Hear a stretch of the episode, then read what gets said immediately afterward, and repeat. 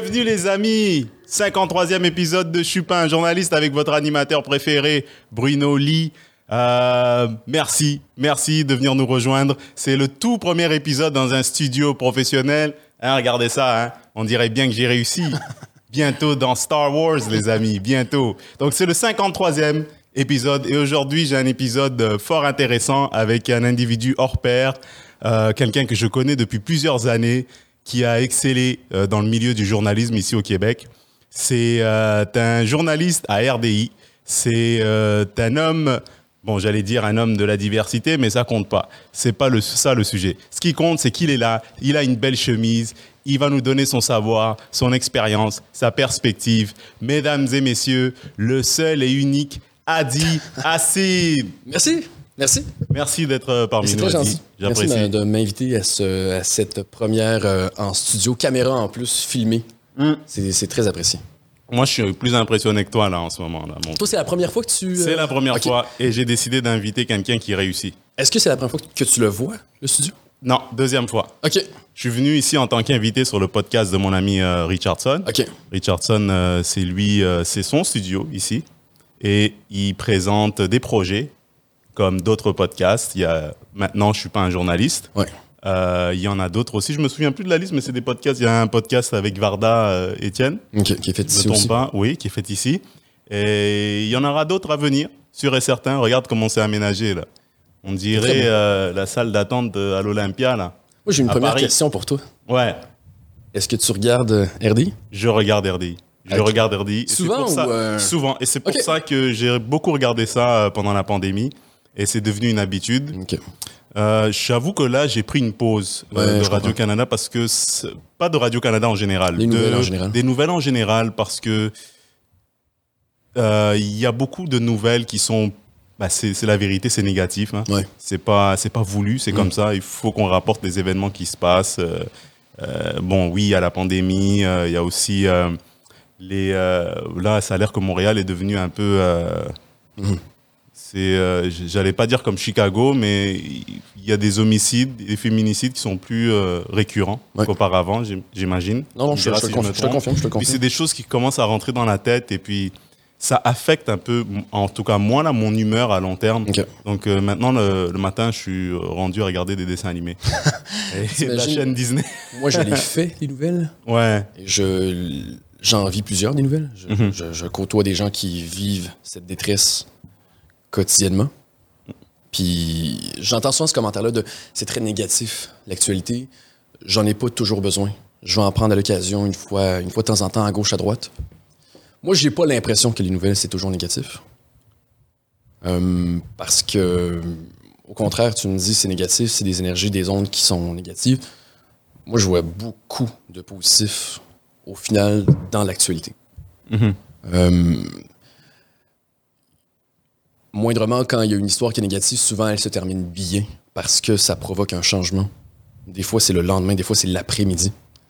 Euh, quand, on réussit comme journaliste à faire avancer un dossier qui était bloqué à une étape, il y a une très grande fierté. Exemple, euh, on reçoit une vidéo d'un cas de brutalité policière. Quand on réussit, nous, comme journalistes, à faire qu'il y ait une enquête du Bureau des enquêtes indépendantes, pour moi, c'est une victoire, puis pour moi, c'est une source de fierté, puis pour moi, ça, c'est du positif. Le avant la vidéo, évidemment, c'est négatif. Mhm. Mais euh, au final, il y a quand même beaucoup de bon puis du, du beau dans l'actualité. J'imagine aussi euh, quand tu es directement impliqué, euh, quand tu contribues justement à l'information, à la transmission de l'information, à traiter des dossiers, c'est différent que quand tu la consommes.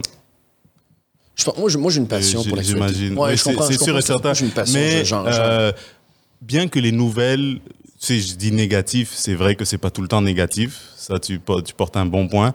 Mais euh, qu'est-ce que je dirais? C'est un travail qui est essentiel. C'est un travail qui est essentiel parce que si ces dossiers-là sont pas traités, comme la brutalité policière, euh, certains enjeux de société qui me viennent pas en tête pour l'instant, ben, qui va le faire? Il faut bien que les citoyens soient au courant Mhm. pour pouvoir prendre et même pas juste les citoyens qui sont comme moi et qui ont qui qui ont pas la main dans euh, dans les mœurs du pouvoir pour changer les choses, mais il y a peut-être quelqu'un d'autre qui peut faire quelque chose qui regarde ça. Tu sais, tu poses la question qui va le faire?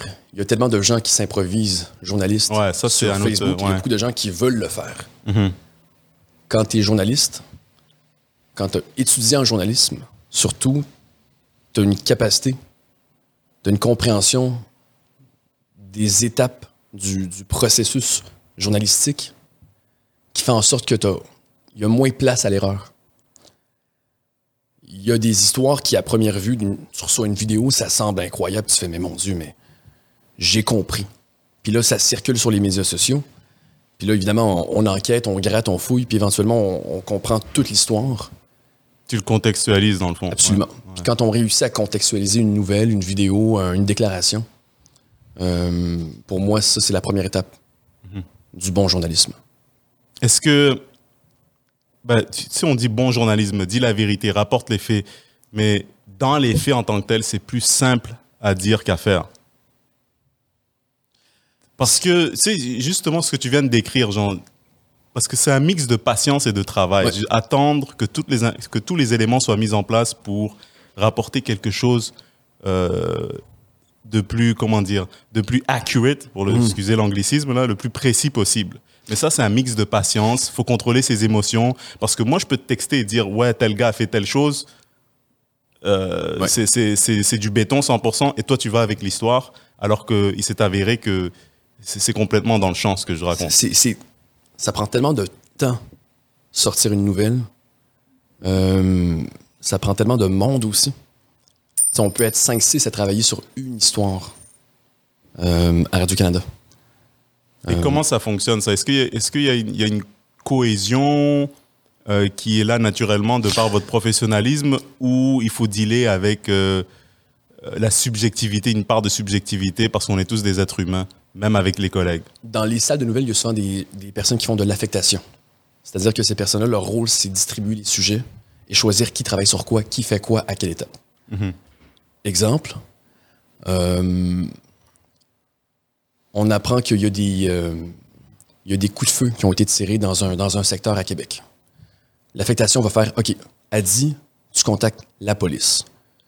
Toi, tu vas sur place. Toi, tu communiques avec les dirigeants de cette mosquée. Et euh,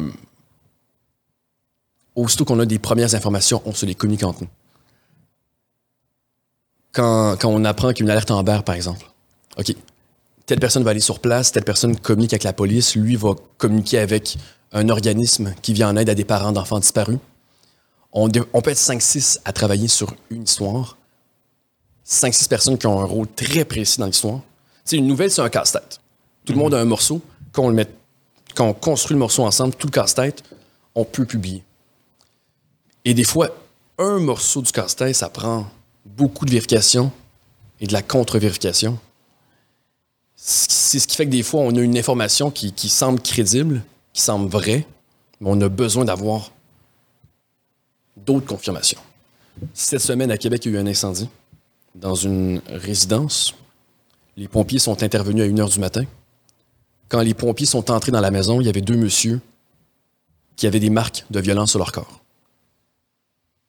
Quand on est arrivé à 4-5 heures du matin, il y avait un poste de commandement, il y avait de la police, un- des enquêteurs, l'unité judiciaire. On rencontre la police, on leur demande est-ce que c'est criminel? Est-ce que l'incendie est criminel? Ils ne le savent même pas. Mais si moindrement tu lis entre les lignes des marques de violence sur un corps, c'est un double meurtre. Hmm. Quelqu'un les a tués. Euh, L'unité judiciaire est présente. C'est d'expérience, il y a eu homicide. Mais on ne peut pas prétendre qu'il y a eu homicide tant qu'on n'a pas une confirmation officielle de la police. De la même façon, on parle avec des voisins, c'est un tel qui reste à tel endroit.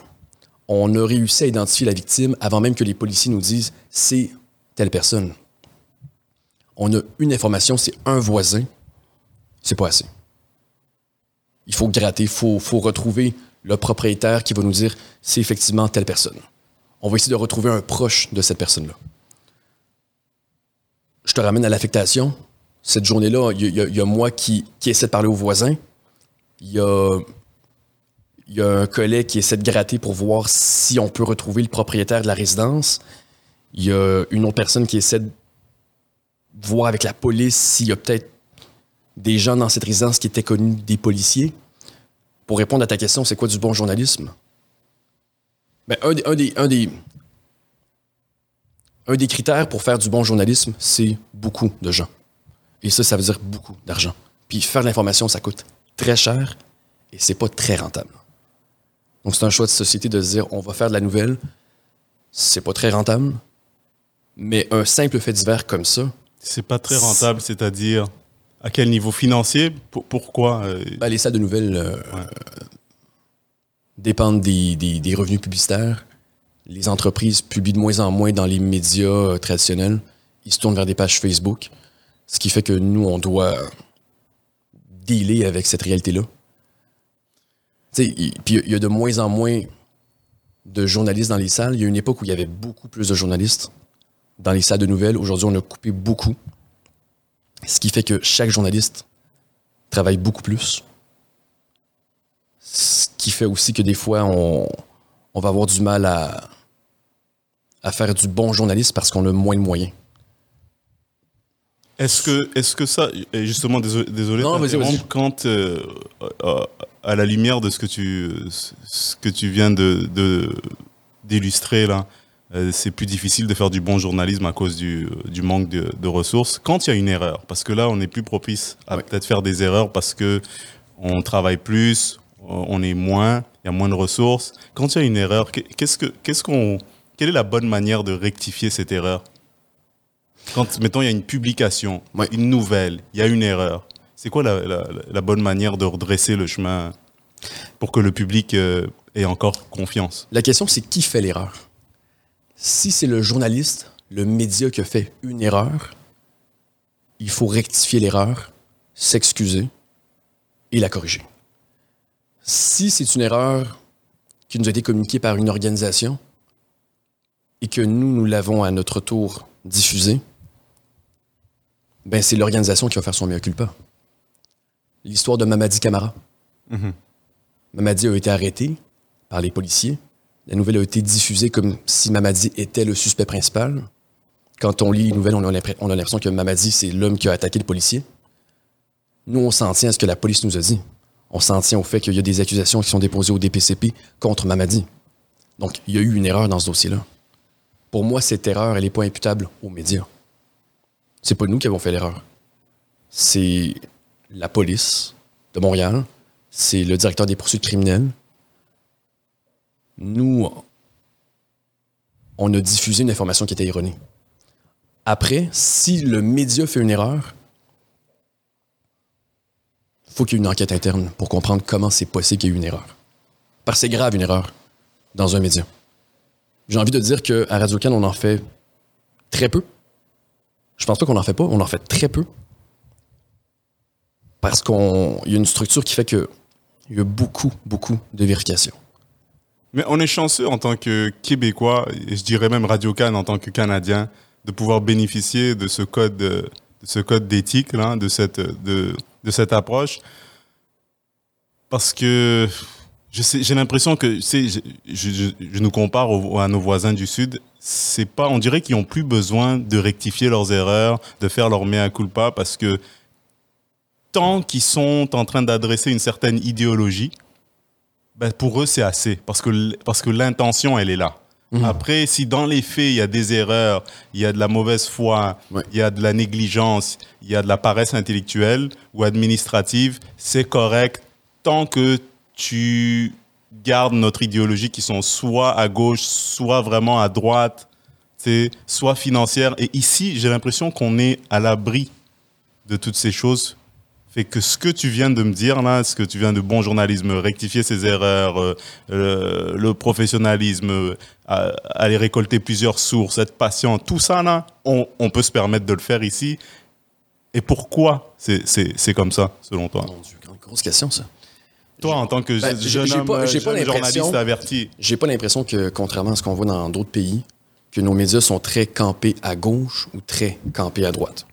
mais ça c'est génial, Incroyable. c'est génial ça. Ça, J'ai- des c'est pas- collègues. C'est pas rien. J'ai des collègues qui me semblent plus à gauche, d'autres me semblent plus à droite. Mais on a cette. Mais tu le ressens pas dans leur Je le- travail. non, je le ressens pas dans leur travail. Je ne l'ai jamais ressenti dans leur travail. Ça, c'est incroyable parce que. Je parle tous médias confondus. TVA, Le Devoir, le Journal de Montréal, j'ai- c'est- Il y a beaucoup de gens avec qui j'ai été à l'école, que j'ai connus, que j'ai côtoyés, que je connais très bien d'un point de vue idéologique. Quand je vois leur travail,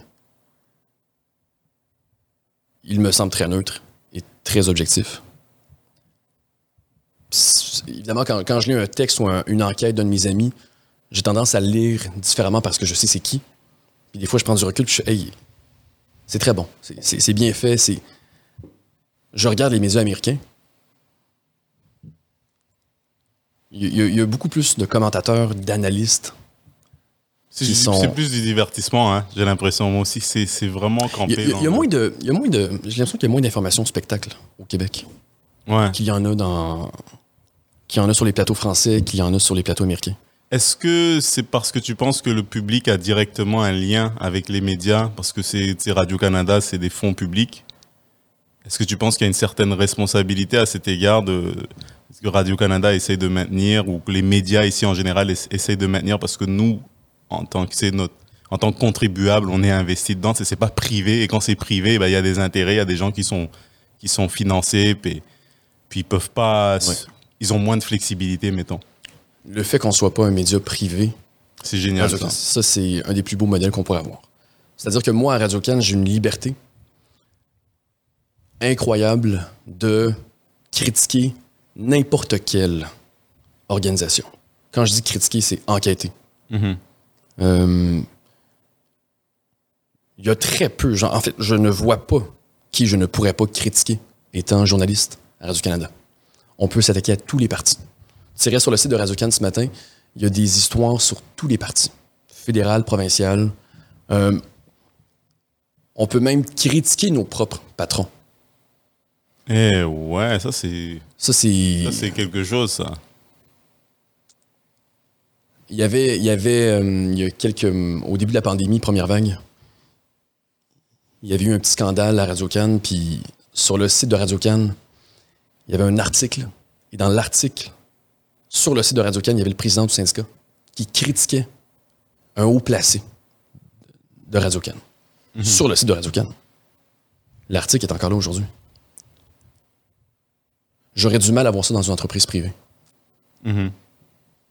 Ça c'est ça c'est quelque chose qu'on que parce que j'ai beaucoup réfléchi à ce sujet-là là, euh, avant de commencer le ce, ce- ce premier épisode avec toi, bah, ce podcast avec toi. Et j'ai réalisé que c'est peut-être à, à force de consom- consommer du journalisme du monde entier que on est chanceux ici de pouvoir bénéficier de ça. On est chanceux. Je me dis que ça devrait être euh, public euh, le journalisme. Si tous les pays pouvaient faire ça, mais tant qu'il y a de la démocratie aussi, il Ouais. faut, faut qu'il y ait de la bonne, bonne volonté de la part de l'État. Il faut que, les, faut que les droits des individus, la liberté d'expression soient respectés. Parce que si tu as un État qui contrôle les médias, ben, ça fait le Venezuela, ça fait la Corée du Nord, ça fait, et on veut pas ça. Il y, a un- il y a un équilibre dans tout. Mais je trouve que c'est une, c'est- c'est une richesse de ne pas avoir l'opinion personnelle du journaliste euh, à travers son, son travail. Tu mets, euh, Ouais. je donne un exemple, j'espère qu'on va pas se faire avoir par CNN. Là. Tu mets CNN, puis c'est. Tu sais, ça se voit qu'ils aiment pas Trump. Ça se voit qu'ils aiment pas Trump. Maintenant, toutes les informations sont manipulées de façon à discréditer Trump au détriment de l'individu qui est censé, euh, euh, au détriment, j'allais dire du spectateur, mais du consommateur qui est censé faire une décision informée. Et si, tu, si tout ce que tu racontes, c'est des bobards, ben comment il va se baser sur quoi pour, faire sa pour prendre sa décision? Le- quand c'est le temps de voter, quand c'est le temps d'acheter euh, un produit, quand c'est le temps de, je sais pas moi, d'investir dans, dans une business. Il y a tellement d'éléments chez CNN, ils ont tellement de, ils ont tellement de départements. Je veux dire, tu as l'économie, tu as Mm. l'actualité. Mais si tout est, dans- si tout est dans le- l'optique de discréditer la personne que vous détestez le plus, qui est Trump, ben, l'information, après, elle sert à quoi? Elle sert juste à un outil de propagande pour euh, euh, pour euh, distribuer ton, ton idéologie. À moins que tu me dises qu'il y a des gens qui sont, qui c'est ça qu'ils veulent, qui sont prêts à consommer, puis qu'ils le savent. Mais ceux qui ne le savent pas et qui sont directement influencés, c'est terrible, je Moi, je, peux pas dire que CNN ne fait que lancer des roches à Trump. C'est. non, fait, parce que là, il est plus là. Non. Donc maintenant, Mais écoute, on nous reproche aussi à Radio-Canada d'être tantôt trop libéral, tantôt trop conservateur. Euh, quand on fait un reportage aux libéraux qui, qui parle d'un projet de loi qui a été avancé au Parlement par les libéraux, on va nous dire qu'on est on est la voix des libéraux quand on fait un, un reportage qui parle des conservateurs, on entend la même chose. Des, des fois, on nous dit qu'on est trop souverainiste, des fois, on est trop nationaliste, des fois, on est trop fédéraliste. Quand tu me dis que Mais tu as, au l'impression que CNN. des fois, vous êtes des fois, tant- des fois vous êtes des oranges, des fois vous êtes des pommes, des fois des bananes. Excuse-moi pour l'analogie. Ah ouais, je comprends. Mais quand tu regardes un, un média de, de gauche, mettons, c'est que des bananes, des bananes, des bananes. Après le média de, de droite, c'est que des oranges, des oranges, des oranges. Euh, Les, personnes qui écoutent les nouvelles ont une, une oreille très sélective. Ils vont lire une nouvelle puis ils vont faire Ah, j'ai- ce qu'ils ce qu'ils comprennent d'une nouvelle, c'est pas la nouvelle. Des fois, c'est une citation dans l'article qui va les, les enrager. Puis ils vont. euh, Pour eux, c'est. C'est. J'aimerais ça donner un exemple très très précis. Là. Euh, On parle du projet de loi 21 D'accord. sur les signes religieux. Ouais. Euh, c'est une dépêche de la presse canadienne qui est publiée sur le site de la presse. La nouvelle, ce que ça dit essentiellement, c'est euh, la Cour suprême va se pencher sur le projet de loi 21. Ce n'est que ça la nouvelle. Rien de plus neutre et objectif que la Cour suprême va se pencher sur la loi 21. Il y a des personnes qui, voyant cet article sur le site de la presse, pensent que la presse dit on est pour le projet de loi 21 parce qu'on en parle. Ça, c'est un problème de compréhension. Exactement. euh, Exactement. Et je le vois beaucoup, beaucoup. On se fait souvent reprocher de pourquoi vous parlez de tel sujet et vous ne parlez pas de tel sujet? Euh, Est-ce que c'est parce que vous défendez tel projet de loi? Non, on en parle comme on parle de tout. Les sujets. Puis souvent, on va- on- je, je rencontre des gens dans la rue qui vont me dire pourquoi vous parlez pas de telle affaire, tel dossier? On en parle. On en parle. Donne-moi un sujet que- qu'on n'a pas abordé à Radio. On, on aborde tellement de sujets. Souvent, j'entends Avez-vous parlé des femmes violentées? Avez-vous parlé de. Oui. Souvent. Mais les gens qui te disent pas, ne, ne- est-ce que tu as l'impression qu'ils s'informent autant que ça? Beaucoup, Euh, où, ils, ils sont- ont- où ils sont très, très. euh, où on, comme on dit en québécois, ils cherchent des bibites, mettons. Est-ce que est-ce que tu as l'impression qu'ils s'assoient devant leur ordi puis qu'ils lisent article par article, Non. catégorie par Ils catégorie lisent ce qui se présente à eux, puis. Ouais. Mais on, on fait un travail incroyable. Il y a une panoplie de sujets qui sont abordés. Puis pour revenir à ce que tu disais par rapport au, euh, à CNN ou euh, les médias américains, c'est là qu'il faut pas confondre ce qui est un journaliste d'un chroniqueur ou d'un éditorialiste. Il y a beaucoup de chroniqueurs au Québec. Il y a Mhm. certains chroniqueurs qui ont une approche plus journalistique, comme Patrick Lagacé. Il y a d'autres chroniqueurs qui ont une liberté un petit peu plus grande, qui jouent d'une liberté euh, moins journalistique. Euh, je n'aimerais personne. Souvent, on nous confond avec les chroniqueurs. Et souvent, sur les unes de- des journaux, on voit les visages des chroniqueurs. C'est quoi la différence? En- en- Le journaliste, Ouais. moi étant journaliste, euh, je me dois de rester le plus neutre, le plus objectif, le plus effacé. Ce n'est pas mon opinion. Je ne mets pas en scène ma personne dans l'article. Ce n'est pas ma compréhension d'un enjeu. Le chroniqueur a une liberté de dire voici ce que je pense de tel sujet. Hmm. Souvent sur des sites internet comme la presse, les pages se ressemblent beaucoup. Les gens ont du mal à différencier ce qui est une, ce qui est une chronique d'un article de nouvelles. Et c'est pas dangereux pour l'objectivité de l'information C'est extrêmement dangereux pour la compréhension du public. Ouais. Richard Martineau Chroniqueur. est un chroniqueur, Ouais. Sophie Durocher, chroniqueuse. chroniqueuse. Euh, Patrick Lagacé fait du journalisme, il fait de la chronique. Euh, Yves Boisvert à la presse, journaliste, chroniqueur aussi. À Radio-Canada, on a, j'ai envie de dire qu'on n'a pas de chroniqueur, on a des analystes. On a Michel Cog, on a Martine Biron. Ce sont des analystes. Il y a un travail de journalistique qui est fait aussi quand tu fais de l'analyse. Puis tout le monde ne peut pas faire de l'analyse. Il faut beaucoup de recul, il faut beaucoup d'années d'expérience. Et quand Radio-Canada décide que telle personne est un analyste, c'est parce qu'il a une crédibilité, il y a une compréhension de- de- de- d'un secteur, mettons, euh, la politique provinciale. Si tu as couvert le Parlement pendant 15-20 ans, tu peux être analyste. Tu as tellement de recul sur les événements, sur, sur tel parti, tel, tel élu. Tu as plus de facilité à comprendre ce que moi, je ne peux pas comprendre parce que je fais ce métier-là depuis seulement 5-6 ans. Euh, moi, étant journaliste, c'est très difficile pour le public de savoir qu'est-ce que je pense de tel sujet. Je pense quoi du projet de loi 21? Je ne le dirai jamais, ce que je pense du projet de loi 21. Est-ce que pense ça quoi- t'est déjà arrivé euh, d'avoir une... Pas que tu joues un personnage, là, tu fais ton travail et puis tu dois rester le plus objectif possible, mais d'avoir des petits euh, flashs de tes opinions, c'est comme deux voix que tu as en même temps dans ta tête quand tu fais ton travail. C'est-à-dire de donner les faits, mais tu as la voix de ce que tu penses vraiment qui est dans ta tête. Ça, ça t'arrive, ça, ce, ce- ce discours intérieur que tu as avec toi-même par rapport à certains sujets? Réponse honnête, oui. Ouais. Mais moi, j'ai pas à. Je rencontre un, un- un- un parlementaire qui me partage son point de vue sur X enjeux. Euh, moi, je lui tends un micro. Je le confronte un peu sur ses idées. Il y a d'autres personnes qui vont réagir très rapidement.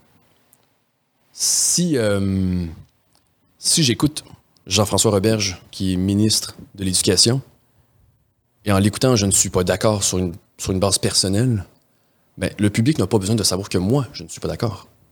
Mhm. Il y a suffisamment de gens autour de Jean-François l'opposition, il y a des organismes, des syndicats qui, eux, ne sont pas d'accord, qui, eux, vont réagir. Mais est-ce que c'est difficile à faire? C'est que- de plus en plus facile de, de rester euh, neutre, puis de, de, de ne pas vouloir s'impliquer Mhm. émotionnellement dans un sujet. Euh, moi, je réussis, je, je réussis à le faire très bien, euh, avec toutes sortes de sujets qui... mes parents étant d'origine arabe, Mhm. forcément, il y a des sujets naturellement qui me touchent beaucoup plus que d'autres. J'ai réussi maintenant à, à me détacher des fois de certains, certains enjeux. Et je ne milite pas pour aucune cause en ce moment dans ma vie. Là. Je ne militerai, je crois, jamais pour aucune cause. Je sais, ça, ça peut sembler. euh, Non, parce que moi mais- aussi, je, suis- je suis. mais je, je vois des gens militer. je- vois des gens militer, je les trouve incroyables. J'admire ces gens-là. Ouais. J'ai beaucoup d'amis qui militent. Ouais. J'ai une amie, elle s'appelle Dina Husseini. Hyper intéressante. Elle milite beaucoup. Moi, je ne me considère pas non plus comme un militant. Je me. euh, Tu sais, euh, c'est c'est drôle que tu parles de ça, mais je pense que. Regarde, je te donne un exemple. Si tu veux faire avancer, mettons, si. Si, mettons, moi, je veux, je veux, je veux inspirer un autre euh, membre de la diversité, un autre noir, mettons, Mhm. je, je, je- j'estime que je ne suis pas outillé pour euh, verbaliser les injustices que je perçois. Je ne suis pas outillé pour, euh, comment dirais-je, pour mettre de l'avant certains arguments parce qu'il faut pouvoir les défendre, parce que sinon, bah, tu as l'air d'un incompétent, surtout sur la place publique. Je trouve que moi, le meilleur moyen de militer, c'est de faire du bon travail. C'est de faire ce que je fais en ce moment. C'est euh, d'être excellent euh, dans mon métier, Ouais. en humour, euh, de me comporter avec professionnalisme, avec intégrité, de respecter mon prochain, même si je suis pas d'accord avec lui. Euh, je- je- pour moi, c'est ma manière d'inspirer C'est plus subtil. J'arrive pas à le faire autrement. Je Tu pourrais pas. milites par en arrière. Tu sais, le simple fait d'être noir à la télé, ben, ça ouvre, la- ça ouvre des portes à des jeunes qui voudraient faire ça. Et ça, ça, ça encourage des gens à vouloir aller vers ces métiers-là. Mhm. Euh, on, on me demande souvent est-ce qu'il y a du racisme dans les salles de nouvelles? Est-ce que est-ce qu'il y a du est-ce qu'il y a du racisme systémique? Est-ce que tu en perçois toi étant arabe dans une salle de nouvelles?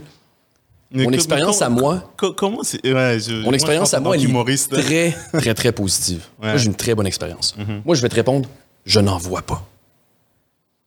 Je pense à toutes les personnes qui en subissent. qui m'entendent dire je n'en vois pas, ils doivent se dire mais quel lâche. Ouais. Mais toi aussi, tu dois te demander qu'est-ce qu'eux, ils voient. Et c'est intéressant eux de le voient. savoir. Qu'est-ce qu'eux, ils voient. Et, et Ouais. je, je parle avec des collègues qui me disent Eh, j'ai subi telle microagression, est-ce que toi t'en subis? Je, je vais répondre non, j'ai pas l'impression d'en subir. Est-ce que j'en ai subi? Moi, j'ai l'impression qu'on m'a, au contraire, étant issu de la diversité, on m'a ouvert des grandes portes. Mhm. Puis je peux pas, je peux pas le, le nier, ça.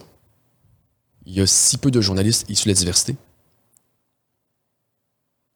que je pense que c'est une de mes qualités aujourd'hui. Pas ma seule, mais c'est une de mes qualités. Ouais. Écoute, petite parenthèse, je- je- j'ai une collègue qui m'avait dit Écoute, dit, en toi puis moi, le fait d'être arabe, c'est sûr que ça t'a aidé. Moi, j'aime pas entendre ça. Moi, ça me fait. Moi, quand- c'est ma, ma tête de comique genre, que je vois la personne genre, autour d'un verre qui dit, tu sais, dit. Mais c'est une collègue que j'aime beaucoup. On jase, là. J'aime beaucoup cette collègue, elle est incroyable, elle est Ouais. talentueuse, elle est super gentille. Moi, ça me blesse d'entendre ça. Ah, j'imagine.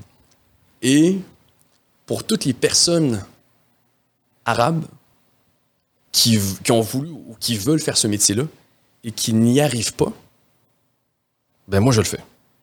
Je suis un des rares qui le fait. Mhm. À Montréal, il y a Yasmine Khayat qui fait l'information aussi. On n'est pas beaucoup. Tu regardes une salle de nouvelles au Québec, de plus en plus les couleurs changent un peu. le- le- le- le- On, voit, on voit plus de, de personnes issues de la diversité, mais la majorité des personnes sont, sont québécoises, de souche. Mais ça, on- quand on te dit ça, ça te. euh, Moi, ça me blesse. J'imagine que ça te blesse parce que ton ethnicité, tu l'as pas choisie, ta couleur de peau, tu l'as pas choisie, et donc quelque chose que, que tu n'as pas choisi t'a aidé par défaut. Oui. Alors qu'on veut plus être reconnu par, par nos efforts, pour notre travail, notre, notre approche. Alors que ça, on met ça de côté, on met ça de côté ton travail, on met de côté ton approche, on met de côté ton, ton, ton make-up mental pour pouvoir adresser les défis qui caractérisent ce métier et on, et on te dit bah t'es là parce que euh, à cause d'un élément que t'as pas choisi. Ça m'a aidé, mais pour combien de personnes ça le nuit? Ouais. Je suis convaincu que la réponse est beaucoup. Mhm. Maintenant, il y a une volonté des salles de nouvelles de, de- de recruter des gens de la diversité, dans les programmes d'université aussi. Euh, tant mieux.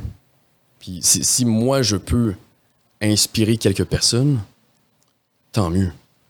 De la même façon que moi, j'ai été inspiré par Rachid Badouri. ouais. Quand j'ai vu. Rachid, j'ai fait waouh. Moi, enfant, enfant, je regardais les, le- le- le- les galas juste pour rire, le grand rire bleu à TQS. Je voyais Stéphane Rousseau, Stéphane Fallu. Mhm. Ça m'interpellait pas du tout. Quand j'ai vu Rachid, je me suis dit, hein, je vais devenir humoriste. C'est cool ça. C'est incroyable, t'es tout jeune, tu fais, je vais devenir humoriste parce que c'est possible. Ouais. Je n'ai jamais pensé, je, je n'ai pas eu cette réflexion, ce déclic en voyant Stéphane Fallu, ou Martin Matt, ou Louis-José.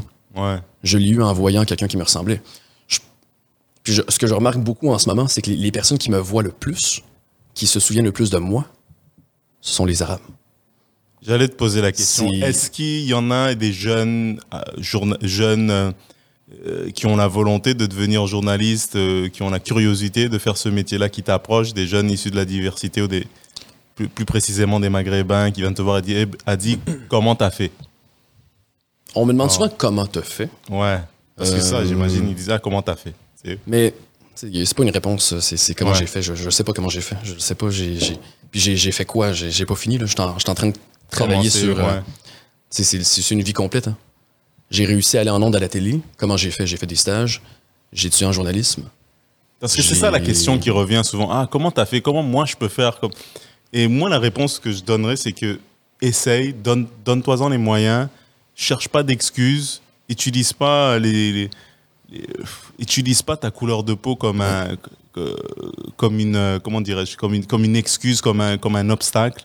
Et utilise-la comme une richesse. Parce que j'imagine que la manière dont tu fais ton travail, de par ton expérience culturelle, il y a certains avantages peut-être qu'on n'arrive pas à, à- à- que- qu'il n'y a rien qui te vient en tête en ce moment, mais j'imagine que, mettons, je sais pas moi, couvrir quelque chose qui arrive dans la, dans la communauté euh, noire ou dans la communauté euh, euh, maghrébine, ben, c'est un avantage pour toi.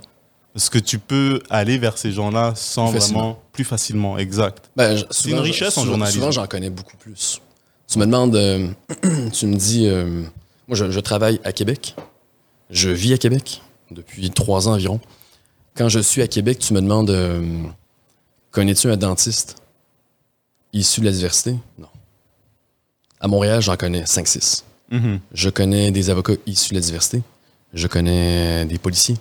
Je connais. euh, c'est- du monde que j'ai côtoyé, c'est du monde que je connais très bien. C'est très facile pour moi d'aller vers ces gens-là parce que je les connais. Euh, tu me demandes est-ce que je connais. euh, est-ce que je connais. euh, Donne-moi un, un métier, n'importe lequel. Je, je connais toujours quelqu'un qui fait ce métier-là, issu de la diversité. Ouais. À Québec, non. J'en connais Mm. pas. Je peux te trouver un professeur haïtien demain, j'en connais. Un Vietnamien, j'en connais. Un directeur d'école maghrébin, j'en connais. Euh, ce qui fait que quand tu es issu de la diversité, souvent ton, ton bassin de personnes autour de toi, c'est ben, des gens qui te ressemblent Mhm. parce que tu as été à l'école avec eux, tu les as côtoyés. Euh, pour revenir à ta question, tu me demandais est-ce que, que les Arabes me reconnaissent plus? Les Arabes sont plus interpellés par ma présence à l'écran. Mhm. La preuve, quand je les rencontre, ça les, ça les fascine. Euh, mais de la même façon que, ça je suis très fier de le dire, quand je suis allé travailler à Québec, j'avais une petite crainte d'être l'arabe du village. Le service, mettons, Ouais. ouais. Et ce n'est pas arrivé. J'ai l'impression que les gens qui regardent les nouvelles à Radio-Can à, à Québec sont passés par-dessus le fait que je suis arabe. Et ce qui me rend encore plus fier, ce sont de, de- c'est, de croiser des personnes qui qui m'interpellent par mon prénom qui n'est pas très commun, Adi, et qui le retiennent. De la même façon que le, le- le- le nom Al-Khalidé, pour Adib Al-Khalidé, c'est pas très commun. Ouais. Il y a des gens qui, ont, qui se sont appropriés ce nom-là dans leur langage, Adib Al-Khalidé. Et pour qui Adib, ce n'est plus juste un arabe, c'est un humoriste, c'est un comédien, un peintre, un artiste. C'est ça. Donc moi, j'ai réussi à me défaire de, de- de l'idée que je suis un arabe. Je suis maintenant un journaliste. Et ça, ça me rend fier parce que j'ai réussi à, à m'imposer comme étant un journaliste plutôt qu'une personne arabe. C'est dans ça, un- dans une ça ville- Dans ça. une ville où la diversité est pas. Le, le- le- Ouais. démographiquement, n'est pas la même que Montréal. là. Mais Québec, c'est une ville qui a beaucoup changé depuis 5-6 ans. Ouais, c'est- ça qu'on veut. On veut être apprécié pour notre individualité, Ouais. tout en ayant la capacité de pouvoir vivre en collectivité. Parce c'est que ça. toi, a dit tes rêves, tes ambitions, tes désirs sont personnels à toi. Elles sont pas parce que tu es d'origine arabe. Et, et vraiment, c'est pour la communauté noire. Moi, je, je dis toujours que Martin Luther King, il a fait en sorte que nos rêves individuels soient respectés. Pas de gens constamment essayer de de refléter une image euh, collective mais qui est superficielle. Genre, sans prendre en considération les, les- Parce que moi, mes ambitions à moi ne sont pas si différentes que ça d'un homme blanc de mon âge qui a vécu à Québec toute sa vie. C'est je veux euh, un toit pour ma famille, je veux que mon fils soit bien, soit bien éduqué, je veux la santé. Euh, comment je le fais, c'est différent, de par ma culture, de par mon expérience et ma personnalité. Mais vraiment, c'est notre individualité euh, au sein de la société qu'on veut, qu'on veut mettre de l'avant, comme tout le monde. Puis si, avant de te laisser partir, j'ai une dernière question pour toi, Adi. Puis ça, je te, je te laisse le, plancher. Comment ça t'a changé ce métier-là? En trois ans Si ça t'a changé À force de le faire quotidiennement, hein, c'est un métier aussi important que le journalisme. Ça m'a beaucoup changé. Moi, j'ai commencé en presse écrite euh, au Huffington Post Québec. Ensuite, j'ai été faire de la recherche à la radio. J'ai été coordonnateur. Là, tu me demandes comment le métier m'a changé depuis trois ans. Depuis trois ans, je fais beaucoup plus de télé. Euh, Depuis que tu as commencé, exact.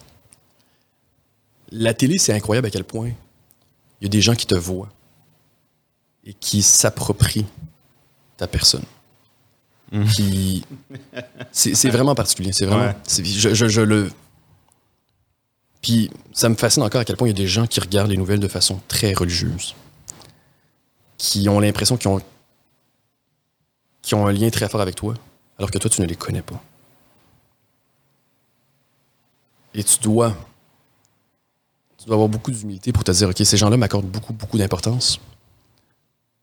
Je me dois de prendre soin de ces gens-là. Ces gens-là euh, comptent sur moi, mais je me dois d'être le plus responsable possible. Il y a beaucoup de personnes qui m'écrivent et je me sens tellement redevable envers ces personnes-là que je pense constamment aux gens qui ont, confiance en moi. Et je ne veux pas perdre la confiance de ces personnes-là. Donc, dans, dans ma vie, je travaille, je prends mes décisions en conséquence de l'image que je projette envers ces personnes-là.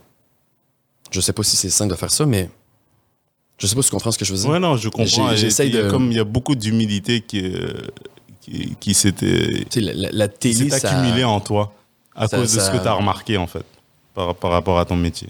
Ouais. Il y, a- il y a des. Il y a des, des. Je reçois des messages des fois de personnes qui vont me dire tous les matins, je vous regarde. Et merci de faire ce travail. C'est beaucoup trop de reconnaissance pour, selon moi, pour, pour ce que je fais. Mais ces gens-là me vouent une importance très grande dans leur vie. Moi, je prends autant que je le peux le temps de répondre à ces personnes-là. Il y a certaines, génial. il y a certaines Ouais. personnes qui vont me réécrire quotidiennement. Euh, je leur réponds autant que je le peux. Je j'essaie de rester le plus accessible possible. Je, moi, je, je ne crois jamais. Je, je fais un métier qui est public, mais je ne veux pas devenir une personnalité publique. Je sais pas sur les nuances. Ouais. Je- moi- non, je, comprends. Je comprends. sais, j'avais reçu un message d'un jeune homme qui m'avait demandé est-ce que est-ce que tu, je peux euh, est-ce que tu peux faire une vidéo de, de, de joyeux anniversaire à mon ami? Euh, c'est sa fête bientôt puis est-ce que tu peux le faire? Puis puis Ouais. je, ça, ça me touche c'est, c'est super gentil mais je veux pas rentrer dans ce dans ce côté-là du jeu où je je veux pas entretenir un fanbase parce que pour moi c'est c'est pas ça que je fais là je fais de l'information pour le public merci d'aimer ce que je fais mais je ne peux pas devenir votre mascotte ou votre. Tu veux pas être instrumentalisé. Je veux pas être. Ouais. Moi, je suis pas humoriste, je suis pas comédien. Je fais un travail, j'ai un salaire, je le fais pour tout le monde qui veut me, me suivre dans mon travail. T'es un vrai journaliste, quoi. Ben, ton- j'essaie d'être le plus effacé possible. J'essaie d'être Ouais. le plus effacé. Puis, je te mentirais de dire que ça nourrit pas l'ego, la télé. Tu sais, c'est- dangereux. Mm, la- ouais. Puis, il faut que tu sois conscient que, que ce métier-là, tu le fais parce qu'on t'a permis de le faire. Moi, j'ai des patrons qui m'ont dit on te, on te donne la chance de faire ça. Euh, tu le fais pendant que tu peux le faire. Le jour où on va m'enlever ce privilège-là, ben écoute, je disparais. Là, je, je- moi, je, je, dépends d'une entreprise de presse. Mhm. Je ne suis pas. euh, je, je suis pas un humoriste, je suis pas un comédien, je suis pas. Tu sais, je pourrais me par- partir en podcast demain, mais pour moi, l'information, c'est une salle de presse, c'est une salle de nouvelles. Mhm. Donc, je dépends d'une salle de nouvelles. Qu'est-ce qui a changé en trois ans? C'est- J'apprécie la chance que j'ai de faire ce métier-là. Puis. Après ça, quand, quand je te dis la responsabilité, je, je- je sens que j'ai une obligation constante de tout lire. Surtout. Pour comprendre. Parce que je sais que quelques jours après, je vais en parler. Mhm. Euh, des fois, je fais Montréal-Québec pour euh, venir voir ma famille. Quand je reviens de, de Montréal à Québec, si j'ai manqué une conférence de presse de Christian Dubé, je vais l'écouter sur la route. C'est long, là. Des fois, c'est une heure et demie. Je vais tout écouter pour tout comprendre les nuances de ce qui a été annoncé dans une conférence de presse. Parce que je sais que le lendemain, j'en parle. Et je me dois d'être à la hauteur des gens qui me vouent l'importance et qui comptent sur moi pour résumer, vulgariser ce que j'ai compris. Ça, c'est génial. Adi, C'est, c'est, c'est, tu sais, c'est, c'est beaucoup, beaucoup de responsabilités, ce métier-là. mhm. Euh, c'est un métier qui, qui, qui, qui est dangereux dans le sens où tu peux pas te tromper. Il y a trop de gens qui écoutent les nouvelles. Il y a trop, il y a trop d'avocats. Il y a trop de médecins. Il y a trop de professeurs. Je vais finir là-dessus. Je, je- je me trompe des fois dans une liaison en deux mots et je reçois un courriel. Eh boy. Je me dis, mais c'est incroyable. Ouais. J'ai mal prononcé. Surtout toi aussi, euh, dans, dans- tu sais, dans les conditions dans lesquelles tu fais. Tu est en direct. C'était en direct. Ouais, ouais. euh, faut que ça se fasse maintenant. Tu sais, t'es pas. J'en ai reçu quelques tu fois. dois penser à quatre affaires en même temps. Et ouais, les- Tu sais, des fois, là, à- aux nouvelles, on a un pic de 300 000 personnes qui nous regardent. Euh, sur les 300 000, il y en a 3-4 qui vont t'écrire. C'est une infime minorité. Tu peux quasiment ne même pas les regarder, ces courriels-là. Mais tu peux pas te tromper dans une, dans une donnée, dans un, dans un chiffre, dans un fait, dans un, dans un événement, parce que les gens qui t'écoutent, pour eux, ce que tu leur dis, ça a été filtré, ça a été vérifié, et c'est la vérité si tu leur partages une fausse vérité, ben c'est désormais la leur. Et, et c'est là qu'il y a beaucoup de gens sur Facebook qui vont lire un post Facebook, un message, une histoire, et pour eux, c'est la vérité. Mais sur Facebook, tout le monde écrit n'importe quoi. Nous, on ne peut pas faire ça. On vérifie, contre-vérifie. Et une fois qu'on la, rend qu'on la diffuse, ben, c'est une vérité. Et on se doit de, de- de- de veiller à ce qu'elle soit vraie le lendemain encore. Voilà. Mais moi, j'aurais voulu être humoriste. J'aurais voulu parfois être journaliste aussi. Ah ouais? Mais on s'en parlera hors onde. Merci beaucoup d'avoir Eh, été des nôtres. C'est gentil. Adi, euh, on peut te voir, euh, j'imagine, du lundi au vendredi euh, sur RDI, De 5h30 à midi environ. de 5h30 à midi. Des fois l'après-midi. Mais on t'attrape souvent, impossible de te manquer parce que tu es toujours là, tu es toujours au poste. tous les matins. Ben, merci beaucoup d'avoir partagé ton, ton- ta perspective, d'avoir donné ton temps et d'être venu ici à notre magnifique studio 21. Très merci beaucoup. Merci mesdames et messieurs. C'était le 53e épisode avec Adi Hassine. Euh, je vais partir un Patreon. Je vais mettre le lien dans les commentaires. N'hésitez pas à vous abonner. Euh, si vous avez des questions, surtout n'hésitez pas parce que moi, vous savez, je suis là pour ça. Le service à la clientèle, c'est important pour moi. OK? Merci. Passez une excellente journée, une excellente semaine et à bientôt.